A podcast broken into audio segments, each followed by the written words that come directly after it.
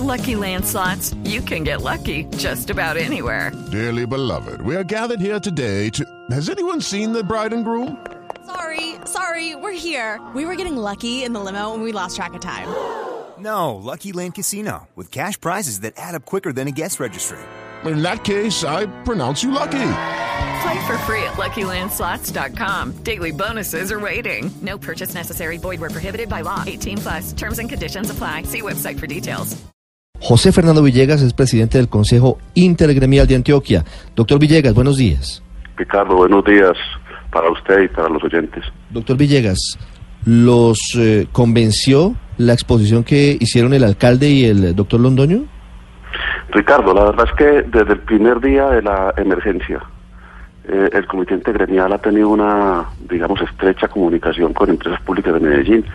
El comité en pleno me eligió a mí para ser un único interlocutor con empresas públicas y he tenido durante todos estos meses una información precisa, oportuna y en esa forma se ha transmitido a todos los integrantes del comité. De manera que no sorprende porque porque hemos venido siendo informados. Lo que quisimos ayer es eh, extenderla más a todos los miembros de las juntas directivas de los diferentes gremios, que no habían tenido, digamos, esa oportunidad de conocer, digamos, con un soporte técnico un poco más profundo y para eso necesitaba pues una, un escenario un poco más largo, duró más de dos horas la reunión y eso fue lo que tuvimos ayer, de manera que, que no nos sorprende porque hemos sido siempre muy informados, pero estamos muy satisfechos y muy contentos con la información que, que viene dando empresas públicas y los resultados que se están viendo, como lo mencionaba Camila, a medida que, que se va conociendo qué pasó al interior de Casa de Máquinas. Doctor Villegas, en esa reunión de ayer, EPM y el alcalde de Medellín confirmaron que el proyecto sigue adelante, que Hidroituango va a ver la luz. Sí, sí, sí. Pues eh, digamos que, que todo permite ser bastante optimistas. Eh, lo que se ha venido encontrando ha sido muy positivo. Creo que las decisiones que se han tomado durante estos meses en su momento han sido las mejores, las más oportunas. Como lo dice el alcalde de Medellín y, el gerente de empresas públicas, siempre, siempre en la misma línea. En primer lugar, conservar la vida de la gente. En segundo lugar, salvaguardarle el, el ambiente. Y en tercer lugar, el proyecto. Los dos primeros se han cumplido lo mejor que se ha podido. De hecho, no ha habido, por fortuna, y esperamos que así siga, no ha habido ningún accidente fatal durante toda la emergencia. Ayer lo explicó muy claramente el gerente y es eh, todos los efectos que ha habido, sobre todo los últimos de Río Cauca, son reversibles. Eh, y pues eh, el proyecto, en tercer lugar, que es la recuperación del proyecto, pues todo viene andando bien y se permite inclusive ya pensar que en el finales del 2021 se volverá o se empezará a generar energía.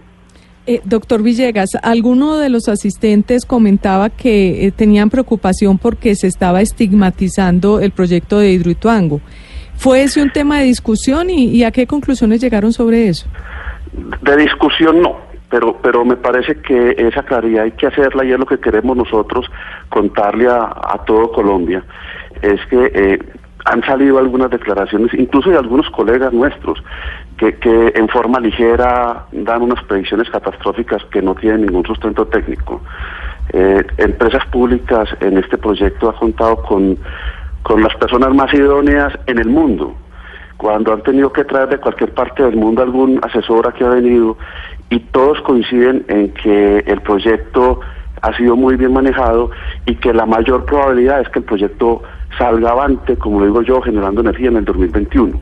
Yo tuve oportunidad de conversar ayer con algunas personas que están allá en, el sitio y cada vez que van conociendo más información y van viendo más las galerías y, y las cavernas son más optimistas porque digamos que los, los daños que esperaban eh, eran mayores, se han encontrado daños menores, obviamente, pues que el hecho de pasar un río durante tantos meses por, por un sitio que no está preparado, pues ocurren algunos daños, pero todos son recuperables. Sí. Doctor Villegas, la Procuraduría se quejó por la falta de información de el proyecto frente al impacto ambiental y las consecuencias ambientales, por ejemplo, de los cierres de las compuertas hace dos semanas. La Contraloría se quejó porque dice que EPM no ha liberado el informe de los Estados Unidos, de los ingenieros navales de Estados Unidos, sobre las eh, situaciones y las recomendaciones de Hidroituango. A pesar de eso que dicen Procuraduría y Contraloría, ¿ustedes consideran que el manejo de la información ha sido transparente?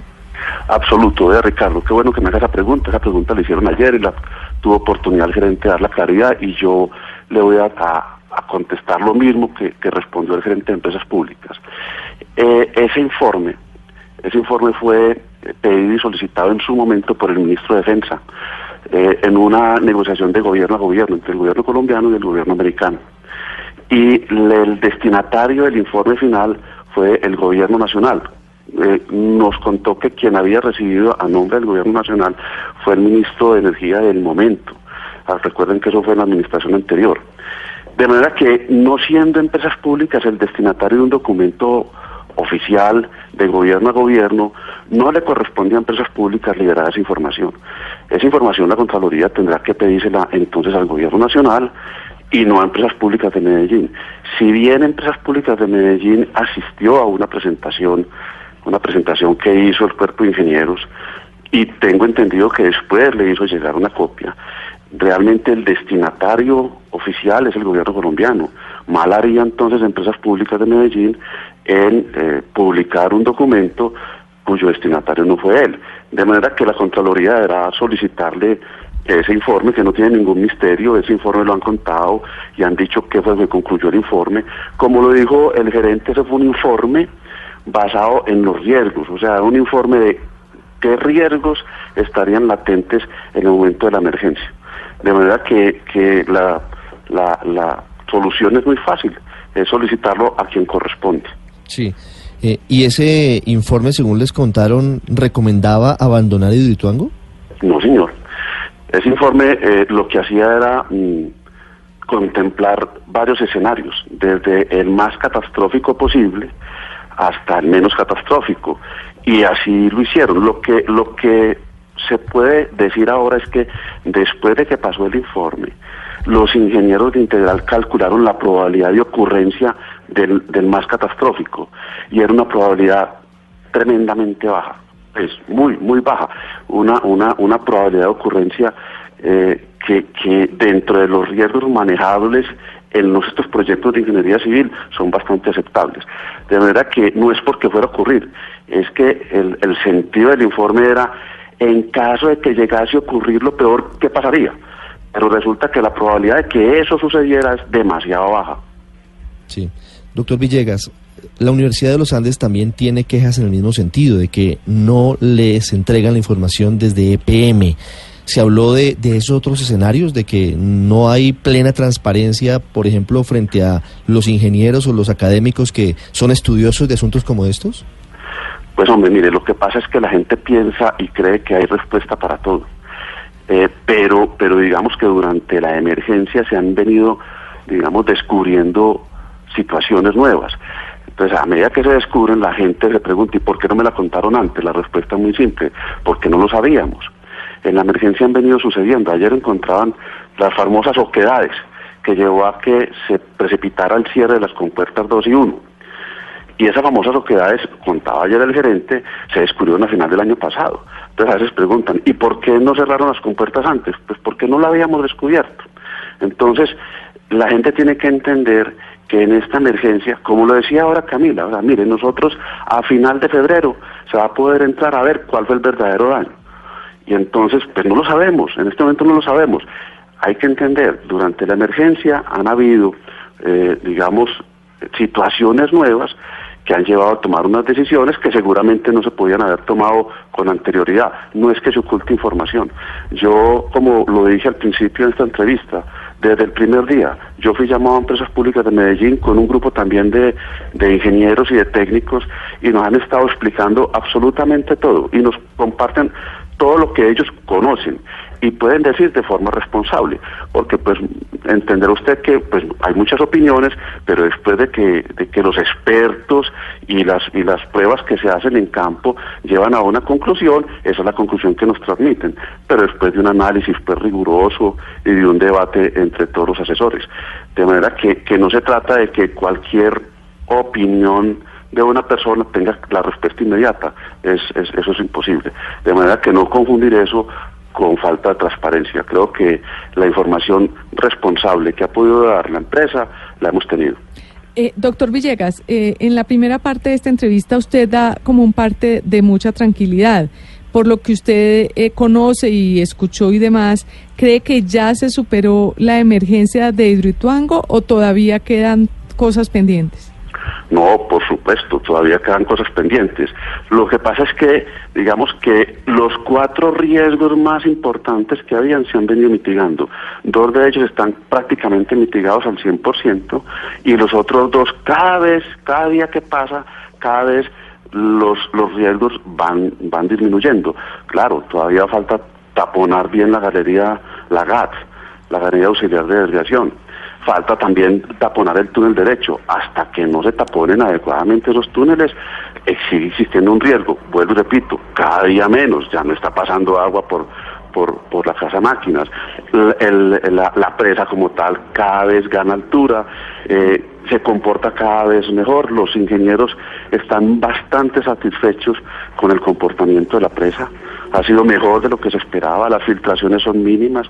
De manera que sí, todavía existen riesgos y, falta todavía algunos meses para poder mitigar todos los riesgos, pero cada día que pase el riesgo es menor. Doctor Villegas, permítame que le insista por el tema de la información. Ustedes hablan de claridad, transparencia por parte de EPM en lo que nos ha contado de Hidroituango y por eso apoyan a la empresa. Sin embargo, los cuestionamientos a la información de EPM siguen desde la gobernación, incluso desde los socios de la Junta de Hidroituango, que son los dueños del proyecto. ¿Cómo están entonces las relaciones de intergremial con la gobernación y con los dueños de Hidroituango, que ellos sí siguen cuestionando a la empresa y a la publicación de la información? No, mire, nosotros manejamos la relación eh, perfecta con, con, pues, con el gobernador de Antioquia. Él tiene una posición como dueño del proyecto y bueno, muy respetable la posición de él. Lo que le hemos pedido inclusive al gobernador es que esos debates mm, se den primero al interior de, de Rituango, de la empresa, eh, hace parte de la junta directiva, tiene el control de la junta directiva y yo creo que primero es sano, primero hacer esos debates al interior de la empresa y luego hacerlos públicos. Es simplemente una medida que a nosotros nos parece razonable y lógica. Para eso existe pues en cada una de las empresas un gobierno corporativo que tiene previsto pues el manejo de estas situaciones. Doctor Villegas, ¿cómo responde usted a las graves acusaciones de Germán Vargas Lleras en su columna en el tiempo del domingo pasado de que el túnel, el tercer túnel, el de desvío, que es el que se derrumba, no tenía los estudios de impacto ambiental, no era parte del diseño original y que tanto los asesores internacionales como la interventoría y la propia empresa Hidroituango se oponían a hacer? Pero dice él que fue PM quien al parecer siguió en adelante y en solitario con esa decisión. ¿Qué le responde a Germán Vargas? No, no, es que eso no tiene ningún misterio. Empresas Públicas en su momento admitió que había una irregularidad y que está haciendo las investigaciones al interior de la empresa porque hay una irregularidad. Eh, no tenemos los resultados y lo mismo también lo dijo ayer el gerente, no hay ningún problema, el 28 de febrero, cuando salga el estudio de los eh, de la empresa chilena, pues se asumirán las consecuencias que tenga que asumir quien las tenga que asumir. Si ese estudio dice que el responsable de las empresas públicas tendrá que responder. De manera que en eso hay total transparencia y claridad. Doctor Villegas, quiero hacerle una última pregunta. Quisiera saber si en la reunión de anoche el doctor Jorge Londoño habló sobre un asunto que es muy importante. Estamos a muy pocos días de la subasta de energía que prácticamente va a definir de dónde vamos a tener eh, que ubicar los colombianos los eh, kilovatios que necesitamos para los próximos años, teniendo en cuenta la, situación de Hidroituango y todo lo demás. Eh, se han retirado algunas firmas que iban a participar en esa subasta y EPM anuncia que va a, participar en esa misma puja. EPM insiste en, en participar pese a que Hidroituango aún hoy no está operando y no está produciendo energía. Sí, eh, es un tema un poco complejo, pero voy a tratar de, resumirlo en pocas palabras. Eh, eh, eh, Hidroituango, digamos que arranca con un compromiso de vender una energía firme a partir del 2018, pero Hidroituango tiene ocho unidades que producen energía. De esas ocho unidades alcanzó a vender parte de la energía, el resto no. En esta subasta está previsto también ofrecer el resto de las de energía que pudiera producir Hidroituango y por eso participa. Yo creo que eso también es una forma de decir de la confianza demostrar la confianza que tienen ya los técnicos en que después de 2021 empezará a generar energía el proyecto. Es perfectamente posible, es perfectamente lógico, como lo dijo eh, el gerente, pues la central se construyó para producir energía. Y hay otra cosa importante, y es que, miren, eh, Hidroituango hoy estaría, hoy tiene la capacidad terminada, ya generando, de producir el 17% de la energía en Colombia. Es que tienen que entender todos que si Hidroituango no genera energía, aquí hay un problema serio de abastecimiento de energía. Entraríamos a un razonamiento. Suplir la energía de Hidroituango no es tan fácil. Usted no puede llegar y decir, venga, entonces saquen nuevos proyectos o apunta energía renovable. No da la capacidad. Son 2.400 megavatios que no son fáciles de, de, producir por otro lado. De pronto con térmicas, con térmicas, pero entonces estaríamos nosotros, eh, digamos, perjudicando mucho el medio ambiente porque es con, las térmicas funcionan con combustibles fósiles. De manera que el país tiene que entender, ayer lo decíamos, es que Colombia entera necesita la energía de Hidroituango. Aquí todos tenemos que estar unidos y sacar adelante el proyecto. Por eso hablaba yo de que no se puede estigmatizar, porque el daño que sufre Colombia el caso de que Hidroituango no entre, es grandísimo, desde el punto de vista de competitividad, desde el punto de vista ambiental, desde el punto de vista económico. De manera que por eso hacemos un llamado para que todo Colombia apoye. Esto es un proyecto de Colombia entero. Y es un proyecto que si, que si no sale adelante, la situación de los empresarios y la situación del mercado energético por precios, inclusive se puede, se puede llegar a pensar en un posible razonamiento de energía, lo cual no conviene para nada. No, por supuesto, y creo que todos en Colombia estamos en la idea de que deseamos lo mejor para el proyecto y que lo deseable y urgente sería que entrara en operación, doctor Villegas, pero hasta hace muy pocos días había dudas sobre si iba o no a entrar en operación y sobre si, eh, digamos que se podía contar con esa energía de Hidroituango eh, aún a pesar de que tuviese costos muy altos en materia ecológica o costos muy altos eh, de otra índole. Entonces, por eso los ojos del país también están puestos sobre lo que serían las implicaciones de poner en marcha Hidroituango. Ricardo, qué bueno que me des oportunidad de contar. Mire, eh, como se ha dicho, los efectos ahora todos son reversibles. se está trabajando con la ALNA de una forma seria y responsable y los proyectos hidráulicos son los proyectos más amigables con el ambiente. Eso la gente mm, tiene que entenderlo.